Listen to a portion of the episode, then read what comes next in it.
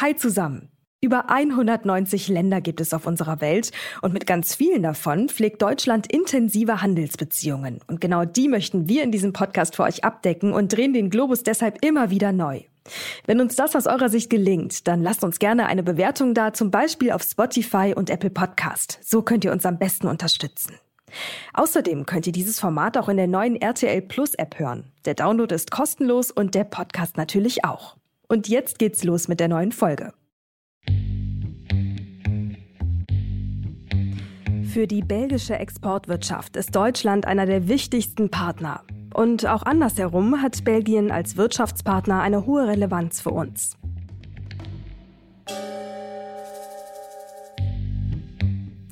Letztes Jahr, da betrug das gemeinsame Handelsvolumen rund 125 Milliarden Euro.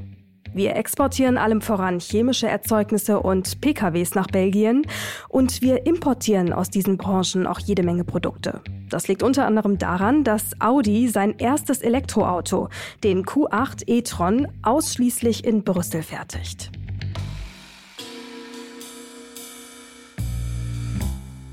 Belgien hat nicht nur wirtschaftlich, sondern auch politisch eine zentrale Bedeutung für Deutschland. Denn die Hauptstadt des Landes, die ist gleichzeitig auch die Hauptstadt der Europäischen Union und damit in regelmäßigen Abständen ein Schauplatz für das bunte Treiben der EU.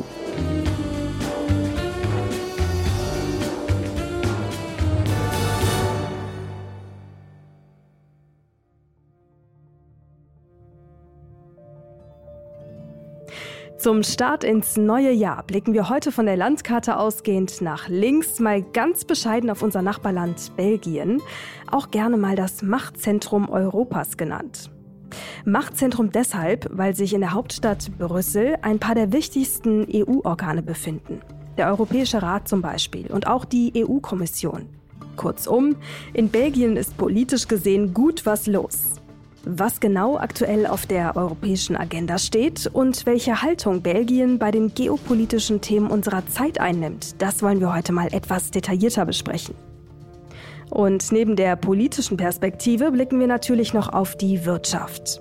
Belgien hat eine hohe Relevanz für die deutsche Wirtschaft und das nicht zuletzt aufgrund von der Stadt Antwerpen. Der Hafen von Antwerpen ist nach Rotterdam der zweitgrößte Hafen Europas mit der tatsächlich größten Schleuse der Welt.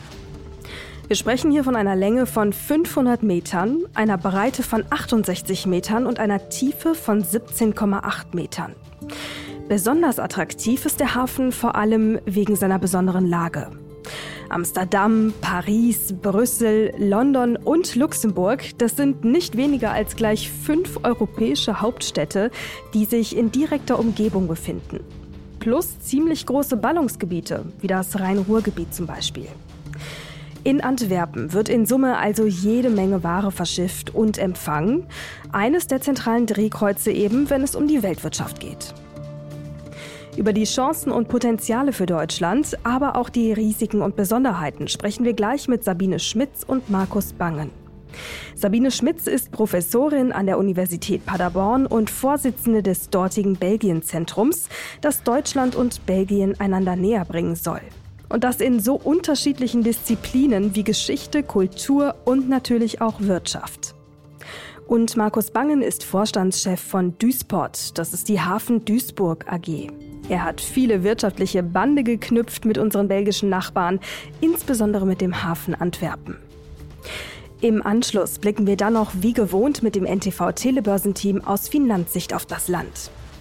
Und damit erstmal Hallo zusammen hier bei Wirtschaft Welt und Weit. In diesem Podcast sprechen wir darüber, wie sich die Welt seit dem Ukraine-Krieg strategisch neu aufstellt. Welche wirtschaftlichen Bündnisse drohen endgültig zu zerbrechen? Wo entstehen vielleicht auch ganz neue Allianzen? Und was heißt all das für uns und unsere Wirtschaft in Deutschland? Dazu sprechen wir jede Woche Donnerstag mit Menschen, die sich auskennen. Ich bin Mary Abdelaziz Ditzo, Journalistin und Leiterin für den Bereich Wirtschaft und Innovation bei NTV. Heute ist Donnerstag, der 4. Januar und in dieser Folge blicken wir auf Belgien.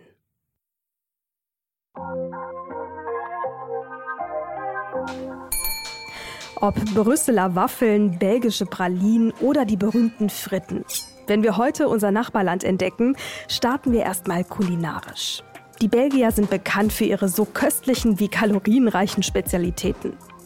Belgien besteht aus drei Sprachgemeinschaften und aus drei Regionen.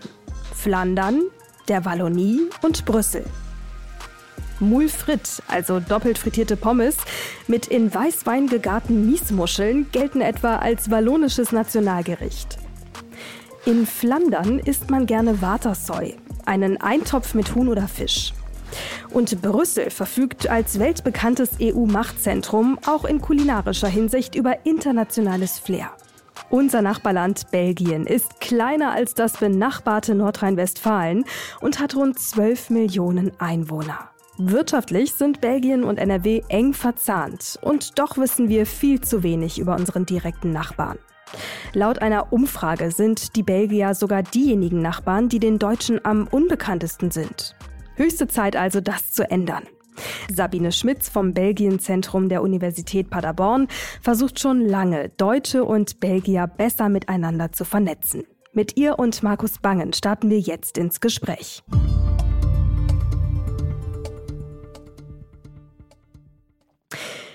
Frau Schmitz, Herr Bangen, herzlich willkommen im Podcast. Schön, dass Sie Zeit für uns haben. Vielen Dank, dass wir kommen dürfen. Ja, vielen Dank. Wir freuen uns, dass wir hier sind. Ich freue mich auch.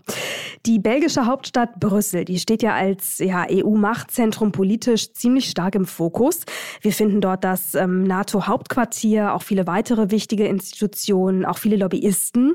Nehmen Sie uns da mal gedanklich mit. Ist Brüssel eigentlich typisch belgisch oder dann doch eher international? Also tatsächlich ist äh, Brüssel beides. Äh, leider für viele, die dort tätig sind, äh, kennen das belgische Brüssel nicht. Das gibt es aber sehr ausgeprägt. Das ist offiziell eine zweisprachige Hauptstadt.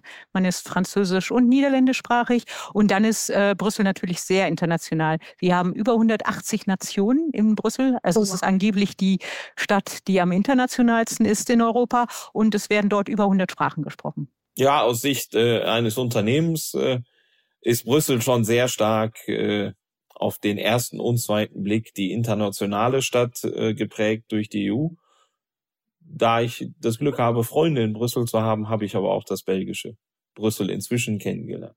Insbesondere den kulinarischen Teil. Oh ja, auf den kamen wir tatsächlich auch schon in der Anmoderation zu sprechen. Ähm, wenn wir noch mal ein bisschen genauer auf die Regionen, auch die Sprachgebiete ähm, eingehen, Frau Schmitz, wie, wie lässt sich das denn genauer beschreiben? Ist ja schon, ja, Sie haben es ja gerade auch schon angerissen, gar nicht so einfach. Ja, tatsächlich ist äh, Belgien eher kompliziert und das hat mhm. auch äh, die letzte Umfrage von YouGov gezeigt. Also äh, die deutsche Presseagentur hatte YouGov beauftragt, ähm, mal zu fragen, ja, was kennt was kennen Sie eigentlich von den neuen Nachbarn? Und rausgekommen ist, dass der unbekannteste Nachbar Belgien ist. Und das liegt meines hm. Erachtens genau an dieser Sache, die Sie angesprochen haben. Wir haben Regionen und Gemeinschaften, wir haben aber gleichzeitig auch natürlich äh, das föderale Dach, also die föderale Regierung und das alles auseinanderzuhalten. Und insgesamt haben wir sechs Parlamente. Das ist, glaube ich, ziemlich schwierig, ja. Sechs Parlamente? Ja. Wow. Das ist in der Tat hm. viel. Das stimmt. Ja, das stimmt tatsächlich. Also, weil äh, und Regionen und Gemeinschaften haben auch unterschiedliche Zuständigkeiten. Also, wenn Herr Bangen mit Flandern zu tun hat, dann hat er vor allen Dingen deshalb damit zu tun, weil äh, im Grunde genommen die Region Flandern selbst äh, die Möglichkeit hat, die Wirtschaft zu gestalten. Deshalb hätte damals die Wallonia da 2016 fast CETA gesprengt. Also die einzelnen Regionen haben die Möglichkeit, ihre eigenen Wirtschafts-, also unabhängig von der föderalen Regierung sozusagen, der föderalen Ebene, ihre Wirtschaftspolitik zu gestalten. Und das ist einmalig in Europa. Hm. Nun ist es ja auch so, dass Belgien ähm, wie auch die Niederlande direkt an NRW grenzen, ähm, also damit auch an den Ballungsraum Rhein-Ruhr. Ähm, was würden Sie sagen, Herr Bangen, wie mhm. wichtig ist Belgien für uns in wirtschaftlicher Hinsicht? Oder vielleicht auch andersrum gefragt, welche der belgischen Regionen sind für uns Deutsche ja, wirtschaftlich besonders relevant? Das ist inzwischen sicherlich äh, mit größerem Abstand Flandern, äh, schlicht und ergreifend, weil die Wallonie den gleichen Strukturwandel durchlaufen musste, wie es auch das Ruhrgebiet durchlaufen hat. Äh, und in der Wallonie ist, äh, ich sage mal so, der Strukturwandel noch deutlich stärker durchgeschlagen mit dem Weggang der Schwerindustrie, der Stahlindustrie, des Bergbaus, als das im Ruhrgebiet der Fall ist. Ähm, bei uns im Ruhrgebiet gibt es noch eine Stahlindustrie, in Belgien gibt es die nicht mehr in diesen Bereichen. Also Flandern ist äh, aus Sicht Nordrhein-Westfalens und des Ruhrgebiets und auch eines Hafens allein schon wegen der Lage an der Nordsee und damit Heimat der großen Nordseehäfen, Antwerpen und Seebrücke, äh, aber auch der gesamten Wirtschaftsleistung, die dort sehr konzentriert ist, äh, das Powerhouse für uns in Belgien. Mhm. Ähm, Sie sind ja auch ganz eng vernetzt mit dem Hafen Antwerpen, pflegen dabei ähm, ja eher, Sie haben es ja eben schon beschrieben, partnerschaftliches, ein freundschaftliches mhm. Miteinander ähm, als den Konkurrenzgedanken, wenn ich es jetzt richtig verstanden habe. Wie kommt das eigentlich? Also einen Konkurrenzgedanken haben wir eigentlich ähm, nicht wirklich. Es gibt keine Konkurrenz äh, zwischen den Häfen in ihrer Verkehrsfunktion. Wir ergänzen uns. Ähm, wir, wir organisieren ähm, die Verkehre von und nach Antwerpen. Antwerpen guckt in Richtung See und äh, Duisburg guckt in Richtung Versorgung des Industriezentrums Rhein-Ruhr, des Ruhrgebietes. Ähm, wir haben beide unsere Stärken und die ergänzen sich sehr gut. Wie würden Sie das denn aus Ihrer ähm, Perspektive bewerten, Frau Schmitz, die Relevanz der Häfen? Äh, ja, tatsächlich ist das, glaube ich, äh, wichtig einerseits für Belgien, weil es natürlich auch eine sehr große Internationalität äh, garantiert. Antwerpen ist eine überaus internationale Stadt und auf der anderen Seite, ähm, ja, ist es auch historisch sehr wichtig. Also diese Häfen sind ja seit dem Mittelalter, also insbesondere Antwerpen, wichtig für die damaligen Niederlande und spielen auch eine große Rolle im Hinblick auf die Neukonfiguration Belgiens ab 1830. Also insofern äh, sind die Häfen sicherlich zentral. Und zwar historisch und auch mit Blick auf die Gegenwart. Ähm, wenn wir da mal genauer beschreiben, die Beziehungen zwischen Duisburg und Antwerpen, ähm, wie sehen die aus? Also auch mit Blick auf grünen Wasserstoff. Das ne? ist ja ein wichtiges Zukunftsthema hier bei uns. Wo stehen wir da? Wie groß sind da die Potenziale? Also zum einen ist es äh, ja über die letzten 20, 25 Jahre mit dem Aufschwung des Containeraufkommens massiv gewachsen. Antwerpen ist der zweitgrößte Containerhafen äh, in Europa und ein erheblicher Teil der dort umgeschlagenen Container kommt und geht nach Nordrhein-Westfalen. Wir reden im laufenden Jahr, ich denke mal irgendwas um die 12 Millionen und der NRW-Anteil oder nehmen wir den deutschen Anteil daran ist sicherlich äh, im Bereich von 50 Prozent des Containerumschlags des Hafens Antwerpen, hat irgendwas mit der deutschen Industrie zu tun. Genau da ist auch der Link beim Thema grüner Wasserstoff, äh, die Transformation der Industrie in Deutschland weg von den fossilen Brennstoffen macht einen enormen Hochlauf von Wasserstoff erforderlich in einer Dimension, die wir in Deutschland, selbst wenn wir das wollten, überhaupt nicht produzieren können. Das heißt, wir müssen importieren. Einerseits aus den Nordseehäfen, die der Anlandepunkt der Offshore-Windenergie sind. Äh, das ist nicht nur in Belgien so, auch in den Niederlanden oder auch in Deutschland. Irgendwo muss der Strom, äh, der auf hoher See produziert wird, über Elektrolyseure, so heißen die Geräte, äh, wo aus Energie Wasserstoff, aus Strom Wasserstoff produziert wird, äh, stehen. Aber das wird der kleinere Teil sein. Ein Löwenanteil des Wasserstoffs müssen wir aus Teilen der Welt äh, importieren, wo grüne Energie günstig produziert werden kann. Das sind die Teile der Welt, wo zum Beispiel die Sonne jeden Tag scheint. Und genau da ist Antwerpen für unsere Region einer der beiden Hotspots um diesen Wasserstoff umzuschlagen und nach Nordrhein-Westfalen weiter zu transportieren. Da sind wir sehr weit. Wir haben bestehende Pipeline-Verbindungen und die werden wir in Zukunft auch für Wasserstoff nutzen. Heißt aber auch, da besteht eine gewisse Abhängigkeit, oder?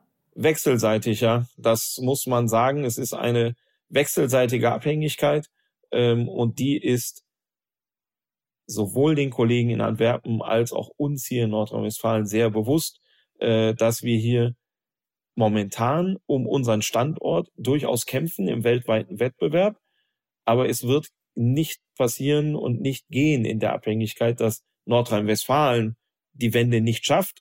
Dann hat Flandern und Antwerpen und Belgien exakt das gleiche Problem und umgekehrt. Heißt, wir haben die beiden Teile der Lösung jeweils in der Hand und wir müssen sie halt perfekt zusammenfügen. Hm. Ja, das heißt ähm, ja schon wechselseitige ineinandergreifende Bedingungen. Ja. Ähm, wie würden Sie ähm, ja aus Ihrer Sicht das beschreiben, Frau Schmitz, mit Blick auch auf die Bedeutung von grünem Wasserstoff und Belgien? Wie stark wird das Thema gehandelt? Mhm. Also wir hatten ja gerade jetzt den ersten Staatsbesuch der jetzigen belgischen Könige in äh, Berlin. Und äh, natürlich sind diese Staatsbesuche auch immer dafür da, um wirtschaftliche Beziehungen zu stärken. Und in diesem Kontext hat der grüne Wasserstoff eine ganz große Rolle gespielt. Aber ich nehme das auch hier in Nordrhein-Westfalen wahr. Seit 2008 hat Nordrhein-Westfalen eine privilegierte Partnerschaft mit, der Bene, mit dem Benelux-Raum. Und äh, Nordrhein-Westfalen ist die einzige Staatskanzlei, die ein Benelux-Referat äh, praktisch in, also bei sich angesiedelt hat und auch dann wiederum eine Beamtin in der Benelux-Union in Brüssel. Und dort äh, ist der grüne Wasserstoff ein ganz großes Thema. Also hm. insgesamt äh, kann man das feststellen, wenn man mit den Menschen redet, aber auch, also ich habe auch viel Kontakt mit der Generaldelegation Flanderns in Berlin und auch hier, also ich weiß, ähm, die sind sehr stark unterwegs in Sachsen und in Nordrhein-Westfalen in Bezug auf Wasserstoff. Ja. Hm. Mhm.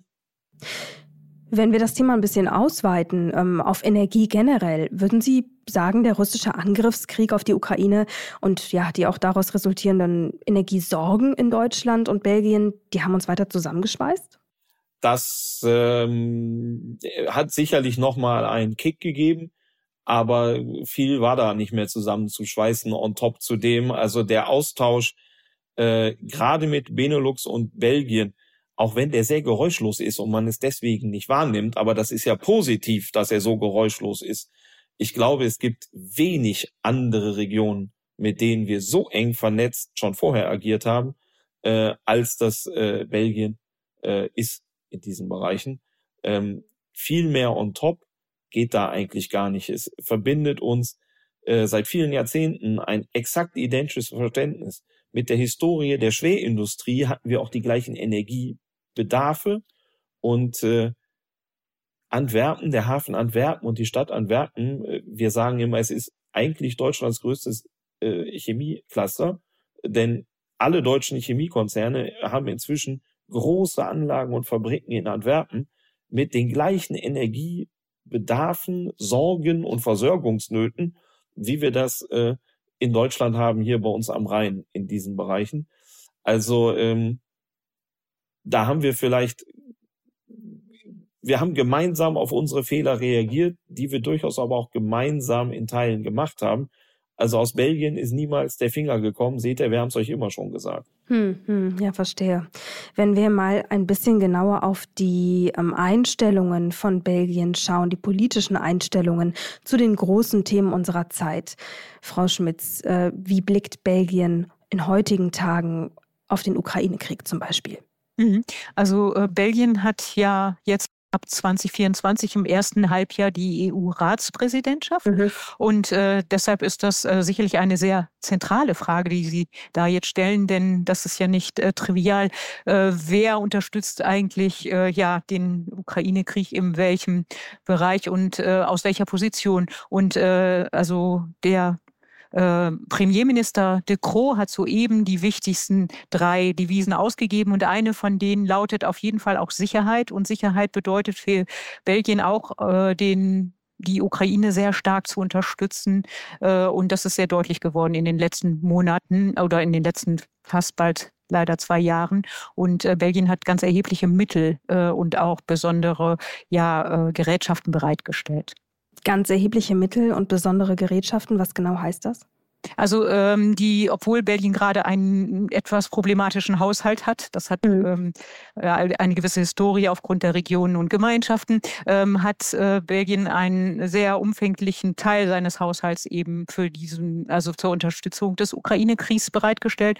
Und äh, Belgien war, die waren auch die ersten, die sich bereit erklärt haben, Kampfjets äh, zur Verfügung zu stellen und mhm. sind jetzt dabei, also in der Umsetzung. Also insofern kann man sagen, dass Belgien sehr fest an der Seite der Ukraine steht mhm. Aber auch weil es im Austausch ist mit allen Benelux-Ländern und mit Deutschland. Also und auch Belgien hat natürlich traditionell auch einen sehr engen Draht zu Frankreich. Wird es denn komplizierter, wenn wir jetzt zum Beispiel in den Nahen Osten blicken? Also wie verhält sich oder positioniert sich Belgien da? Ja, also tatsächlich ist es so, äh, dass äh, Alexander de Croo ja in Israel gewesen ist und sehr deutlich dafür eingetreten ist, dass die Menschenrechte äh, im Gazastreifen stärker berücksichtigt werden müssen. Das hat zu einer ziemlichen Zerrüttung der belgisch-israelischen Beziehungen geführt.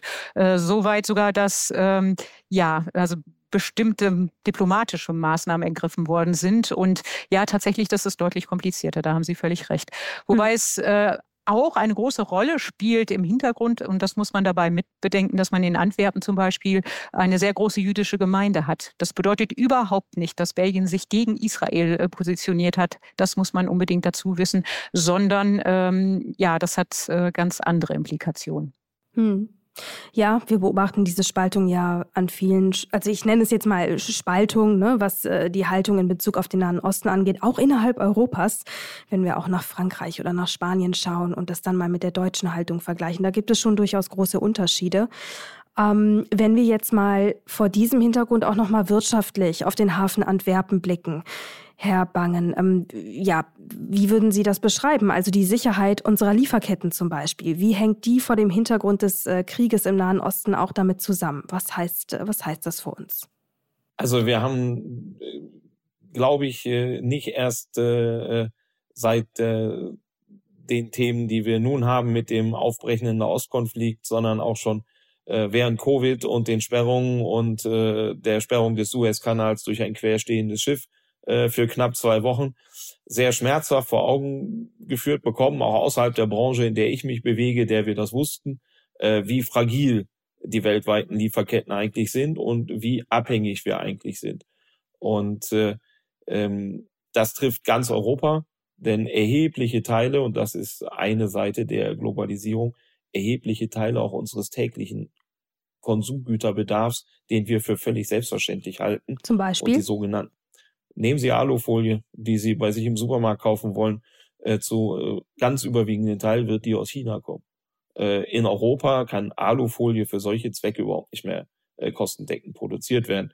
Äh, Aluminium, was in Europa noch produziert wird, trotz der hohen Energiepreise, ist Hochleistungsaluminium zum Beispiel für die Automobilindustrie, äh, die hochwertig verwendet werden. Aber so Alltagsdinge äh, kommen längst aus anderen Bereichen der Welt.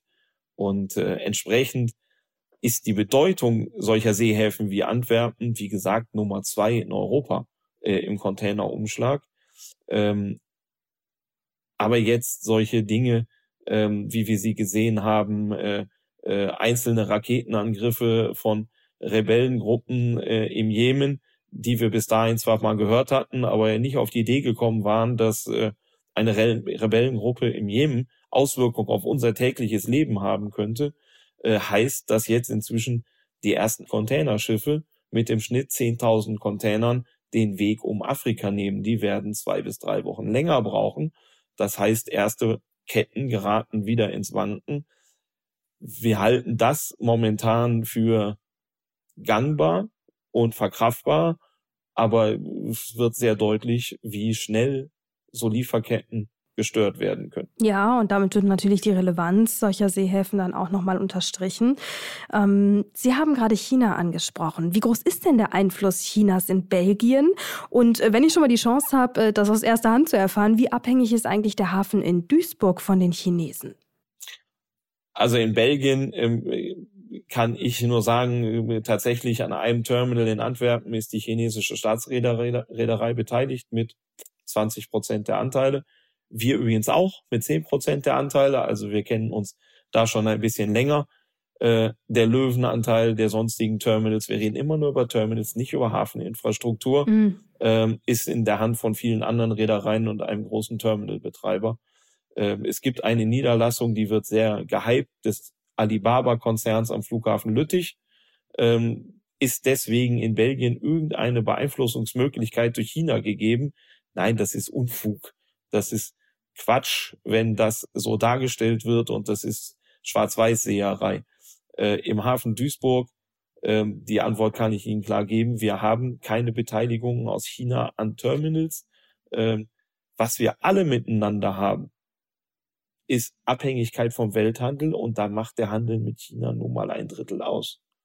Äh, das trifft aber jeden von uns, trifft jedes Unternehmen, trifft unsere Automobilindustrie, äh, trifft jeden, der produziert, den Maschine- und Anlagenbau. Es ist nun mal so, das werden wir auch alle miteinander nicht ändern, dass China einer der größten Player im weltweiten Handel, Produktion und Vertrieb ist. Naja, und es ist ja auch eine wechselseitige Abhängigkeit. Ne? Also so wie ähm, ich, wir von China abhängig sind, ist China ja dann andersrum auch von Europa abhängig. Ähm, wir sind ja ein großer Exportmarkt für das Land. Ich freue mich, äh, das von Ihnen zu hören. Das geht gerne unter, äh, wenn ich sage, äh, zumindest derzeit noch besteht diese wechselseitige Abhängigkeit in diesen Bereichen und es ist unsere Aufgabe, auf Augenhöhe zu agieren äh, und die chinesischen Kolleginnen und Kollegen, wir arbeiten eng und vertrauensvoll zusammen, äh, verstehen aber insbesondere sehr gut eine Sprache, die Sprache aus der Position der Stärke heraus. Und äh, da machen wir uns gerne in Europa, das trifft die belgischen Kollegen und uns, etwas kleiner als wir sind, ähm, mal die Brust raus und Brust breit machen und sagen, so, das ist unsere Position und jetzt schauen wir mal in diesen Bereichen. Äh, jetzt ist es nicht mehr so wie vor fünf Jahren, dass China dann äh, diplomatisch nett bleibt, sondern inzwischen sehr robust seine äh, Position vertritt. Die Position hat sich aber nicht verändert, nur die Art und Weise, wie sie deutlich gemacht wird. Hm. Man kann hm. China ja viel vorwerfen, aber nicht mangelnde Transparenz. All das, was China tut, können Sie in den mehreren zehntausend Seiten Dokumentation eines jeden Parteikongresses eins zu eins nachlesen. Es macht sich nur wenige die Mühe, das zu lesen. Aber all das, was dort passiert, ob es Seidenstraße ist, ob es die Made in China Strategie 2025 ist, sind alle mal ganz offiziell ausgerufen und aufgeschrieben worden. Das ist kein Geheimplan. Ja, da haben Sie recht. Ähm, es ist vor allem ja auch so, ich glaube, das muss man auch nochmal dazu erwähnen, dass ähm, ich spreche jetzt mal oder ich, ich äh, beziehe mich mal auf Europa auch insgesamt, wir dazu ja nicht gezwungen wurden. Ne? Also es ist ja schon auch so, dass China ähm, zum Beispiel, wenn wir das Beispiel nehmen, der griechische Hafen Piräus, ähm, da ist China eingesprungen als Investor, als kein anderer wollte ne? und hat den Hafen dann natürlich in gewisser Form auch gerettet, wenn gleich die Kehrseite des Ganzen ist, dass die Abhängigkeiten dadurch steigen. Und das ist, glaube ich, immer dieses zweiseitige Schwert, ähm, wo man ja auch einfach in beide Richtungen argumentieren kann, aber eben auch beide klar benennen muss. Ja, da muss man äh, oder wir uns dann auch mal selbst an die Nase packen. Also, dass der Hafen Piraeus privatisiert wurde, ist ja durchaus eine deutsche Forderung gewesen im Rahmen der Euro-Krise. Ähm, ja, und dann hat es einen Bewerber gegeben, weil viele andere, auch wir haben uns in Konsortium damit beschäftigt, gesagt haben, ja Gott, ne, ist halt der Hafen Piraeus, äh, was soll da, was soll man daraus schon machen? Hm, war die chinesische Seite wohl strategisch etwas weitsichtiger als wir. Äh, wir regen uns alle darüber auf, warum denn China Eisenbahnlinien über den Balkan finanziert. Man könnte auch sagen, ja, warum hat es die EU nicht gemacht in den letzten Jahren? Also äh, da haben wir dann äh, mitgeteilt, wie schlimm wir das finden und äh, das ist ja Serbien und nicht Teil der EU. Gut, dass sich diese Länder dann andere Finanzierungsquellen suchen, ist ja nur legitim in diesen Bereichen. Ähm, also das ist dann schon äh, auch in Brüssel, auch auf Ebene der EU, jetzt so völlig schockiert und überrascht zu tun, ist ablenken. Äh, das ist alles öffentlich. Und wenn Sie sagen, ja, und jetzt ist die chinesische Staatsreederei, die unbestritten immer einen politischen Auftrag mit dabei hat äh, und eine Staatsdoktrin verfolgt. Alle Reedereien der Top 5 der Welt sind überall auf der Welt an Terminals beteiligt. Bei den anderen Vieren redet da nur aber in Europa keiner drüber, denn es sind europäische Reedereien. Eine aus. Welche? MSC, Weltmarktführer, Hauptsitz ist Genf, faktisch ein italienisches Unternehmen. Nummer zwei der Welt äh, ist Maersk, Hauptsitz ist Kopenhagen. Nummer drei CMA CGM, Marseille, Frankreich. Die Nummer vier ist Costco. Die Nummer fünf ist in Deutschland ein sehr bekanntes Unternehmen, Hapag-Lloyd mit Sitz in Hamburg. An den Natürlich haben diese Terminals überall auf der Welt Beteiligung. Nehmen Sie mal ein Beispiel, der Hafen Santos, der größte Hafen Südamerikas bei Sao Paulo. Da habe ich noch nicht gehört, dass die brasilianische Regierung sagt, sie werden von Europäern übernommen. An jedem Terminal. Hm. Jetzt muss man, ja, Stimmt natürlich, aber äh, zu, ne, zur vollständigen Wahrheit oder Perspektive gehört natürlich auch, dass ähm, insbesondere jetzt vor, ähm, sagen wir mal, dem Hintergrund des Ukraine-Krieges und der sich dadurch auch neu äh, neuen, alten, sagen wir mal, Gefälle, die sich daraus ergeben haben, Ost-West, ne? ähm, wir China vielleicht, wir, damit meine ich jetzt die europäische Sicht, ähm, China in gewisser Form dann doch auch als Bedrohung wahrnehmen können. Frau Schmitz, wie würden Sie das sozusagen vor Ihrem Hintergrund bewerten? Mhm. Also äh, tatsächlich kann ich mich nur dem anschließen, was Herr Bang gesagt hat und auch das, was in Belgien diskutiert wird. Natürlich hat man ein Auge auf diesen chinesischen Einfluss, aber ähm, ja, abgesehen was von der Sache, die Sie erwähnt haben mit dem Flughafen in Lüttich, ähm, wird das aus meiner Sicht nicht so äh, verängstigt beurteilt wie in Deutschland. Ich glaube schon, dass wir in Deutschland sehr stark dazu neigen, ähm, ja, diesen Einfluss zu dramatisieren. Das sieht man zum Beispiel auch daran, also jetzt in meinem Kontext, dass es äh, weltweit Konfuzius-Institute gibt. Das sind China-Kulturinstitute äh, und die sind jetzt zunehmend von Deutschen, also die waren fast alle äh, mit deutschen Universitäten verquickt und davon hat man sich zunehmend verabschiedet.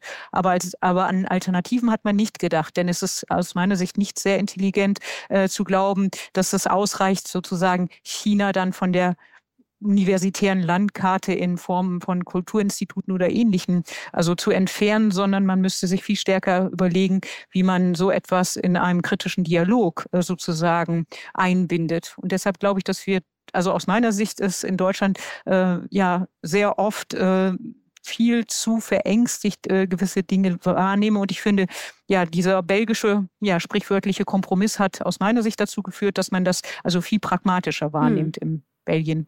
Das heißt auch, es ist weniger Kritik gegenüber China von belgischer Seite zu hören. Das glaube ich, weniger. Man sieht das auch äh, sehr kritisch durchaus, aber ähm, der Pragmatismus führt dazu, dass man ganz genau guckt, was Herr Bang eben gesagt hat, äh, wie, äh, wie groß ist tatsächlich der Einfluss äh, von China äh, zum Beispiel auf den Hafen in Antwerpen. Denn wenn man sich den Hafen in Hamburg anguckt, aber das weiß Herr Bang viel besser als ich, da haben wir auch eine Riesendiskussion hinter uns. Äh, wie sieht das aus mit der chinesischen Präsenz und ähnliches? Und aus meiner Sicht ist das auch hier wieder stark emotionalisiert worden und ähm, erst relativ spät äh, sind dann wirklich die äh, Fakten dazu auf den Tisch gekommen und dann stellte sich das mit der Einflussnahme und Ähnlichem dann doch schon wieder anders dar. Ja, hm. das ist sicherlich ein großer Unterschied, dass äh, die Diskussion äh, ganz konkret im Hafen Antwerpen und da auch in der Öffentlichkeit sehr viel mehr faktenbasiert äh, äh, geführt worden ist. Also ein Satz wie in Deutschland, äh, der Hamburger Hafen wird durch China übernommen oder China beteiligt sich am Hamburger Hafen da würden sie ausgelacht in Antwerpen, weil alle sagen, nein, das ist doch gar nicht der Hafen. Also da ist die Bedeutung des Hafens viel höher und auch das Wissen, äh, sondern die sagen, nee, nee, die sind an einer Betreibergesellschaft eines Terminals im Antwerpener Hafen beteiligt. Bis hin zu, dass im Artikel klargestellt wird, ja, ja, aber die können jederzeit von den anderen Gesellschaftern hm. überstimmt werden.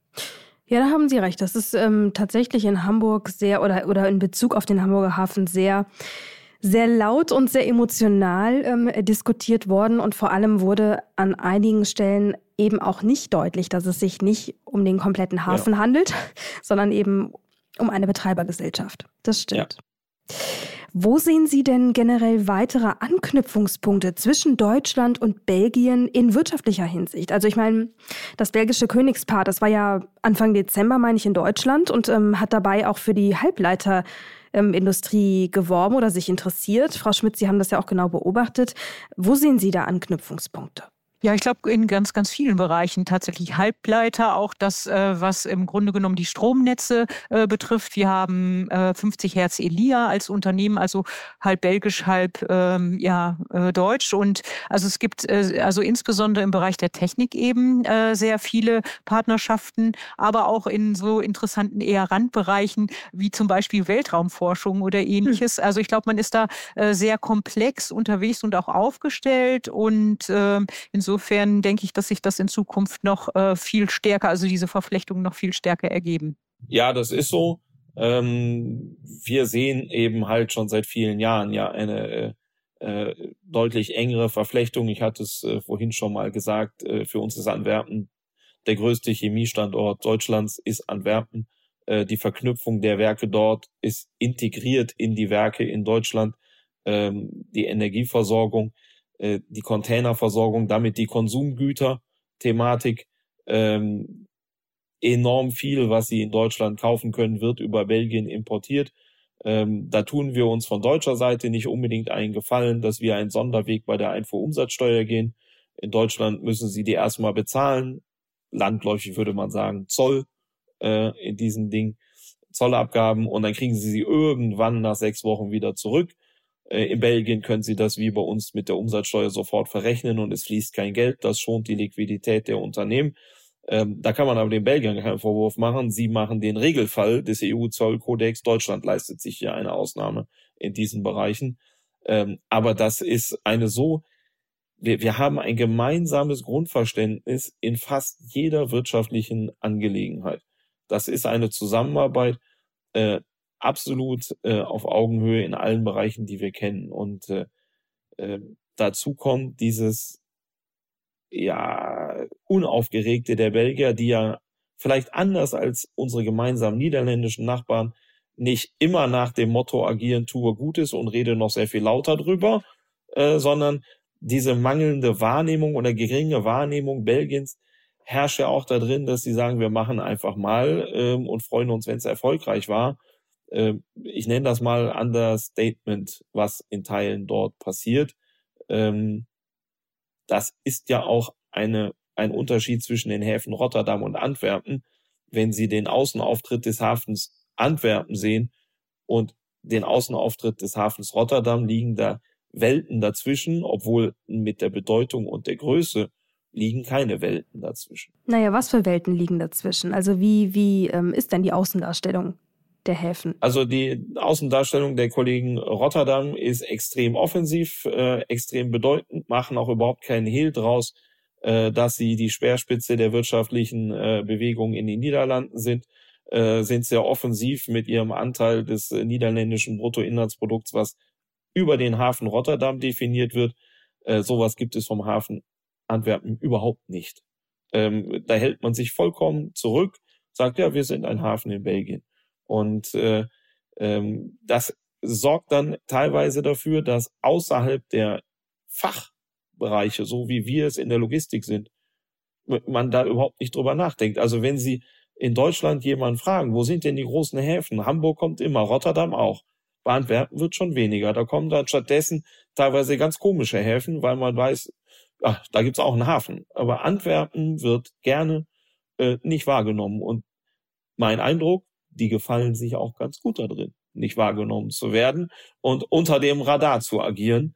Denn ähm, das nehmen die gerne, das nehmen die hin und man bekommt, wenn man das anspricht, so ein Schmunzeln zurück. Und äh, also das ist nicht unabsichtlich. Also sogenannte, die sogenannte belgische Bescheidenheit? Ja, und ähm, wenn ich das so sagen darf, ähm, auch der belgische Kompromiss. Und ich glaube auch, ähm, ja, gelernt zu haben, also man ist wahrscheinlich auf äh, ja, Staatsebene das komplizierteste äh, Gebilde in Europa äh, gelernt zu haben, dass man damit umgehen muss, auf jeden Fall. Und also wenn wir schon über wirtschaftliche Verflechtungen sprechen, finde ich, müssen wir unbedingt auch über solche Dinge wie Euregio Maas Rhein oder ähnliches sprechen. Das sind wirklich Erfolgsprojekte, äh, ja, die man hat. Das sind ganz enge wirtschaftliche Verflechtungen, aber eben auch auf der Ebene sozusagen des Alltags, also was Sicherheit, was also Polizeipräsenz, was also Krankenversorgung und ähnliches angeht. Und äh, also wir sollten uns äh, ganz bewusst sein, dass diese Grenzpendlerei in diesen Regionen ja ganz massiv ist. Wir reden da von 80.000 und mehr Pendlern am Tag. Und äh, ich glaube, das ist auch eine große äh, Erfolgsgeschichte im Bereich also ja der wirtschaftlichen also Zusammenarbeit Zusammenarbeit und gleichzeitig auch des Zusammenwachsens. Und also ich weiß es nicht, Herr Bang, aber ich glaube, das bedingt sich ja auch gegenseitig, oder? Dass man das Personal austauscht, dass man ja. im Grunde genommen vor allen Dingen endlich zu dieser Mehrsprachigkeit findet. Es ist eigentlich ein Skandal, dass wir in Nordrhein-Westfalen nicht besser Französisch, Niederländisch können. Also das äh, finde ich schon sehr wichtig. Um auf diese Projekte noch mal ein bisschen genauer zu sprechen zu kommen, um was genau geht es da? Ja, also Euregio Maas Rhein äh, oder auch andere eben Euregios, das sind ähm, äh, praktisch Regionen, die man miteinander verflochten hat und die eben auch auf Verwaltungsebene und auf anderen Ebenen also zusammen gemeinsame Strukturen erarbeiten und in ganz wichtigen Sektoren zusammenarbeiten. Und äh, da Nordrhein-Westfalen ja eine Grenze mit, Be äh, mit Belgien und den Niederlanden hat, sind, sind die oft äh, trilateral und äh, das sind einfach Vorzeigeprojekte für Deutschland, also so wie der, die Benelux-Union so sozusagen im Europa der zwei Geschwindigkeiten die erste Geschwindigkeit darstellt, weil man zum Beispiel jetzt zurzeit im Bereich des Copyright, also was sind eigentlich Eigentumsrechte an Bild und ähnlichem, vieles ausprobiert, was hinterher auf EU-Ebene beschlossen wird. So ist es in der Euregio Maß Rhein. Also man probiert zurzeit aus, wie geht das eigentlich mit grenzüberschreitenden Krankenversicherungen, wie geht das eigentlich mit grenzüberschreitenden Polizei. Also sozusagen muss das belgische Polizeiauto an der Grenze anhalten oder darf es einen Verbrecher weiter verfolgen und ähnliches. Das sind Modellprojekte, die auf die Dauer äh, auf viel also höheren Ebenen sozusagen umgesetzt werden und die sind auch sehr wichtig für die Wirtschaft, weil das viele Freiräume eröffnet, ähm, die man also sich vorher hätte nicht vorstellen können. Hm. Und wenn wir das mal zusammenfassen mit allen anderen wirtschaftlichen Gemeinsamkeiten, die wir eben festgestellt haben, ist das Potenzial denn eigentlich schon ausgeschöpft oder geht da noch irgendwas? Also ich meine, wir sind ja schon sehr eng verwoben äh, mit unseren belgischen Freunden. Ähm, ja, sind wir da, haben wir da den Zenit schon erreicht, Herr Bang? Nö, mehr geht immer. Also das äh, äh ist äh, eindeutig und bei, weder in Belgien noch bei uns ist das Paradies oder der komplette Wohlstand ausgebrochen. Da ist sicherlich noch mehr möglich. Ähm, und äh, insbesondere äh, vernachlässigen wir derzeit noch die Zusammenarbeit mit Wallonien. Ähm, und äh, da werden sich, da, da gibt's noch Ansätze in diesem Bereich. Gehen Sie noch mal gerne ein bisschen tiefer. In welchen Bereichen dann genau? Also das ist äh, äh, sicherlich ähm, rund um Lüttich das Thema verarbeitende Industrie, äh, vorgelagerte Produktion, äh, der Austausch. Wir, wir, wir müssen aus meiner Sicht, äh, das ist eine persönliche Ansicht, äh, sehr stark uns vor Augen führen, dass wir nicht mehr die verschiedenen Wettbewerbsgebiete äh, Belgien oder Flandern oder Wallonien, Nordrhein-Westfalen, Niederlande sind, sondern wir sind eine Wirtschaftsregion. Und ein Stück weit müssen wir da von dem Denken der Grenzen wegkommen. Haben wir das hier oder da? Äh, wir haben es gerade schon gehört. Äh, die Arbeitnehmer pendeln längst über diese Grenzen äh, und arbeiten. Äh, das mit wir immer noch sagen, nein, eine Ansiedlung sollte nicht nach Wallonien, sondern nach Nordrhein-Westfalen und nicht abgestimmt in der Wirtschaftsförderung zum Beispiel agieren.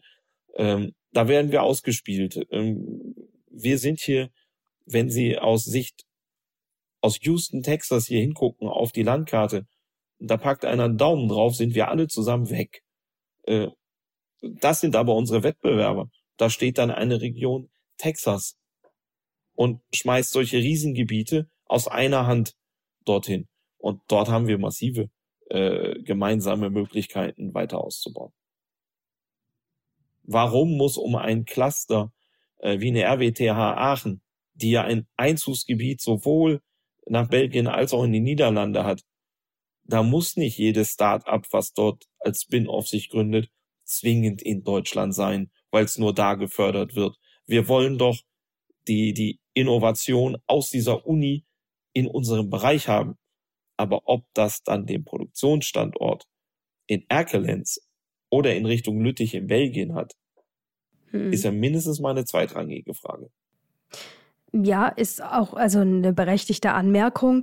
Demgegenüber steht ja immer der Punkt, ähm, die Souveränität der einzelnen europäischen Staaten, die natürlich äh, Stück für Stück durch ein gemeinsames europäisches Denken, ähm, sagen wir mal, kleiner wird. Ne? Also je mehr äh, Supranationalität wir da reinbringen durch gemeinsame Organe, durch aber auch ähm, das Feststellen, dass es vielleicht im Zweifel gar nicht so entscheidend ist, ne? wie Sie es gerade beschrieben haben, wo genau jetzt eben ähm, der Sitz ist oder gefördert wird. So, und das ist natürlich so ein Grundsatzding. Also die Frage stellt sich ja mit Blick auf die einzelnen Staaten in Europa immer wieder auf allen Ebenen. Frau Schmitz, wie begegnet Ihnen das in Belgien? Also wird da eher argumentiert in Richtung, ähm, wie Herr Bangen es gerade getan hat, oder eben doch mehr in Richtung, naja, aber unsere Souveränität äh, sozusagen möchten wir eigentlich noch behalten und äh, dazu gehört eben auch, dass äh, wir gewisse Dinge für uns in Anspruch nehmen und nicht europäisieren. Mhm. Also, wie gesagt, Belgien ist eine föderale konstitutionelle Monarchie. Also schon allein die Abfolge dieser zwei Adjektive, konstitutionelle, also föderale konstitutionelle Monarchie zeigt, also Belgien hat sechs Parlamente. Also dieses nationale äh, in Belgien, äh, das wird natürlich ganz anders gedacht und äh, auch gelebt. Äh, wenn man innerhalb von Belgien also jemanden fragt, äh, woher kommst du oder ähnliches, wird das oft eben über eine Region oder Gemeinschaft oder wie auch immer definiert. Äh, wenn Sie außerhalb von Belgien, also jemanden, einen Belgier, eine Belgierin fragen, dann sind das natürlich Belgier. Aber tatsächlich denkt man da schon sehr stark in europäischen Strukturen. Als Beispiel für die Europä also für die Ratspräsidentschaft der EU ist es jetzt so, dass Teile des föderalen Dachs sozusagen zuständig sind, aber auch Teile der Regionen und der Gemeinschaften. Das heißt, man hat Fischerei zum Beispiel am Flandern gegeben und äh, also verschiedenste andere Sektoren. Also insofern ist man eigentlich das, was wir in der nächsten EU-Ratspräsidentschaft erleben werden, ist schon ganz stark ein Europa der Regionen. Das geht ganz weit hinaus über dieses nationale Denken. Und um noch mal kurz auf, äh, darauf zu kommen, was Herr Bang gesagt hat, also ich glaube, wir sollten auch nicht vergessen, guckt man meinetwegen von den USA oder aus dem Weltraum auf diesen Teil Benelux mit, also Deutschland und auch Frankreich, aber insgesamt der Benelux-Raum mit NRW und so weiter, dann ist das das dicht besiedelste Gebiet in Europa. Das ist die sogenannte blaue Banane oder blauer Stern, wie auch immer, ob man es etwas romantischer oder eher kulinarisch mag. Und äh, das ist doch tatsächlich tatsächlich ein extrem wichtiger Wirtschaftsraum. Und ich glaube, das wird dazu führen, also, dass wir uns immer stärker miteinander vernetzen und dass das Nationale eben deshalb an Bedeutung verlieren wird. Das wird einfach rein pragmatisch von belgischer Seite auch irgendwann eine immer weniger mhm. große Rolle spielen.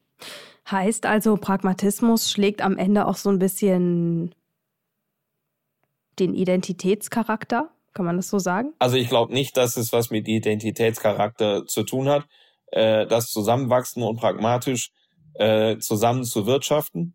Äh, ändert, glaube ich, äh, nichts daran, dass wir uns genauso wie bisher aufstellen, wenn es im Fußball gegeneinander geht, äh, um mal so ein Beispiel zu nehmen. Ähm, es ist ein Stück weit erforderlich, dass wir erkennen, was wir zusammen eigentlich leisten können in diesen Regionen und in Europa. Und dass wir das aber nur können, wenn wir eins werden. Denn unsere Gegner in der Welt, Gegner im Sinne von, wo geht denn die Industrie hin und die Wertschöpfung? Wo findet denn das Stadtbasis hm, unseres also Wohlstands? Ökonomische Wettbewerber. Ökonomische Wettbewerber. Ähm, die sind da uns alle einen Schritt voraus. Nehmen Sie die USA oder China, die sind eins in, in diesen Bereichen. Die agieren aus einer Hand. Wir diskutieren in Europa den Inflation Reduction Act. Ja, da hat halt in Washington da einer 18 Seiten geschrieben. In Europa erlauben wir uns derzeit noch 244 Seiten. Ich habe mal Jura studiert, ich habe es gelesen und gesagt, hä? So, äh, die 18 Seiten in den USA lesen sie und verstehen die. Äh, und da müssen wir gemeinsam hinkommen, zu sagen, hey, nach außen kämpfen wir als eins. Nach innen können wir viel diskutieren, wie in jeder Familie. Aber nach außen sind wir ein Standort. Äh, wir, es wird in absehbarer Zeit nicht mehr so sein, dass Belgien oder die Niederlande oder Nordrhein-Westfalen oder Frankreich äh, wahrgenommen werden. Dass einer dann sagt, wir setzen uns durch mit der Ansiedlung gegen diese Ansiedlung. Wir erleben doch, dass Ansiedlung bei uns heißt, inzwischen Europa ganze Branchen. Ist der Standort Europa oder nur der Standort Benelux NRW für diese Branche interessant oder ist er nicht für diese Branche interessant? Wir haben hier in ganz vielen Bereichen nicht mehr die Situation, dass es nur darum geht, welchen Player aus so einer Branche möchten wir halten, sondern haben wir noch die Rahmenbedingungen für diese Branche. Und die schaffen wir gemeinsam und dann schaffen wir die auch. Und äh, ja, oder wir werden äh, zerlegt. Die Wirtschaft wartet dann aber nicht. Dann sagt die, gut, dann gehen wir halt dahin, wo das uns geboten wird. Ja, dann wäre ich doch eher beim ersten Vorschlag. und ähm, Unbedingt. Ähm, ja, und ob es dann wirklich auch äh, sich in dieser Form intensiviert. Ich meine, das ist ja der Plan der Europäischen Union mit all den Vorhaben und Plänen dies und Strategien, die gerade ausgearbeitet werden, sei es der Chips Act oder was auch immer. Ähm, ob es dann wirklich so weit ähm, kommt und zum Erfolg führt und wir mithalten können auf dem, sagen wir mal, ähm, ja, wie soll man das beschreiben, auf dem globalen Schachbrett. Das wird, glaube ich, ja. erst die Zukunft zeigen. Ähm, ich danke Ihnen ganz recht herzlich für Ihre Einordnungen, für die spannenden Hintergrundinfos und ja, wünsche Ihnen beiden noch einen guten Tag und vielleicht mal bis bald. Vielen Dank, sehr gerne. Es hat Spaß gemacht. Das war für heute die wirtschaftliche und die geopolitische Sicht auf Belgien und jetzt folgt noch ein Blick auf die Finanzwelt des Landes. Dafür übergebe ich an unseren Telebörsenchef Ulrich Reitz und sein Team. Dankeschön, Mary. Und über Belgien spreche ich jetzt mit Friedhelm Tilgen, der für unsere Telebörse regelmäßig vom Frankfurter Parkett berichtet. Freddy, wie ist die Wirtschaft Belgiens aus deiner Sicht grundsätzlich einzuschätzen?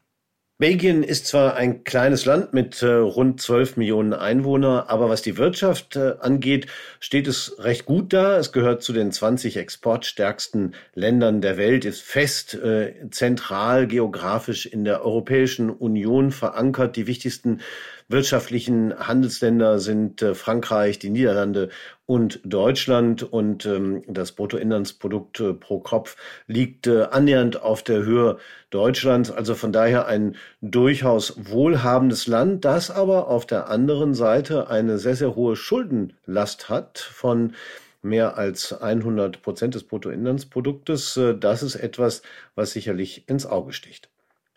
Wo werden belgische Aktien gehandelt? Belgische Aktien werden mittlerweile an der Euronext gehandelt. Die Börse, die immer in Brüssel war, hat schon vor vielen Jahren eine Fusion mit den Börsen in Amsterdam, Paris und Lissabon durchgeführt, woraus die Euronext damals entstanden ist. Und im Rahmen dieser computergestützten Börse Euronext äh, werden auch die belgischen Aktien gehandelt. Ähm, das muss man wissen und äh, damit ist quasi kein direkter geografischer Ort mehr nennbar, weil es sich bei der Euronext eben um einen Computerhandel handelt. Welcher Index bildet die Entwicklung der belgischen Aktien ab? Ja, der Index für belgische Aktien ist der BEL 20. Hier finden sich die 20 größten Aktien in Belgien zusammen. Der Bell 20 hat äh, in diesem Jahr keine allzu gute Performance hingelegt, ein Minus äh, von drei Prozent im Laufe des Jahres 2023 äh, bis kurz vor Weihnachten zumindest. Über fünf Jahre sieht schon besser aus, wenn man sich da anschaut. Da hat der Bell 20 ein Plus von 14 Prozent hingelegt, aber im Unterschied zu vielen anderen Indizes liegt der Bell 20 damit deutlich unter seinem erreichten Höchststand. Das ist noch ein Stückchen weit entfernt. Und welche sind die wichtigsten belgischen Aktien deiner Meinung nach? Ja, die wichtigsten belgischen Aktien kommen vor allen Dingen aus sogenannten defensiven Sektoren. Das äh, ist vielleicht auch der Grund dafür, warum die Dynamik äh, nach oben eher begrenzt ist. Es ist nicht unbedingt so, dass Hightech-Aktien an der Spitze stehen, sondern die größte Aktie, die dort vertreten ist, ist eine Brauerei. Anhäuser Busch InBev, der größte Brauereikonzern der Welt, äh, ist nach Marktkapitalisierung die stärkste, stärkste Aktie. Es folgen dann Unternehmen aus dem Pharmabereich, Argenx und UCB, Namen, die man in Deutschland nicht so kennt, auch eine äh, Finanzdienstleistungsgruppe, die KBC Group ist dabei, auch eine Versicherung, Ageas gehört dazu, Einzelhandel, Colroyd Group, Namen, die man jetzt vielleicht nicht unbedingt kennt, die aber zeigen, es sind alles Branchen, Einzelhandel, Pharma, ähm, und Versicherungen, die eher für Unternehmen stehen, die ein stetiges Wachstum haben und nicht ganz plötzlich nach oben ansteigen. Für welchen Typ Anleger eignet sich ein Investment in belgische Aktien? Ja, aufgrund der defensiven Ausrichtung der meisten Aktien äh, in Belgien ist natürlich das Investment dort eher für solche Anleger geeignet, die auch ein defensives Investment suchen, nicht für diejenigen, die auf starke Highflyer setzen wollen und damit schnell viel Gewinn machen wollen. Es ist eher ein langfristiges Investment, das man mit belgischen Aktien tätigt äh, und nicht eines, das kurzfristig auf Gewinn setzt. Und wie können Anlegerinnen und Anleger in belgische Aktien investieren? Anlegerinnen und Anleger können in belgische Aktien recht einfach investieren. Die Aktien lassen sich ganz direkt kaufen über die Euronext. Man kann sie aber auch, und dazu ist meistens zu raten, auch über einen Fonds, am besten über einen kostengünstigen ETF erwerben. Es gibt entsprechende Indizes zum Beispiel den MSCI Belgium, der dann wieder gespiegelt wird äh, von verschiedenen ETFs, die von verschiedenen äh, Fondsgesellschaften angeboten werden. Und damit kann man durchaus, wenn man möchte, ganz gezielt auch in belgische Aktien investieren. Aber noch einmal, Belgien ist so stark integriert äh, in die Europäische Union, dass man da manchmal auch schon die Frage stellen kann, macht da eine solche Länderunterscheidung überhaupt so viel Sinn? Am Ende ist es ja doch ein europäischer Markt. Dankeschön, Freddy. Und damit gebe ich zurück zu dir, Mary. Vielen Dank für eure Infos, liebes Team. Und wenn Sie, liebe Hörer, mehr von Uli und unseren Börsenreportern hören, vor allem aber sehen wollen, dann schalten Sie unbedingt mal den Fernseher ein und schauen Sie bei uns vorbei. Auf NTV informieren wir Sie jeden Tag über alles Wichtige von der Börse, über News aus der Finanzwelt und das Neueste aus der Wirtschaft. Redakteure dieses Podcasts sind Andrea Sellmann, das NTV Telebörsenteam und ich, Mary Abdelaziz Ditzo. Produziert wird dieses Format von Wei Quan aus dem Team der Audio Alliance. Außerdem haben Sie jederzeit die Möglichkeit, uns Lob, Kritik und Themenvorschläge zu schicken, am besten per E-Mail an www.ntv.de. Und zum Schluss noch unser kleiner obligatorischer Hinweis. Dieser Podcast ist keine Anlageberatung. Vor dem Kauf von Aktien, Anleihen oder anderen Geldanlagen sollten Sie sich unbedingt noch anderweitig informieren. An dieser Stelle vielen Dank fürs Zuhören, bleiben Sie uns treu und machen Sie es gut. Bis zum nächsten Mal.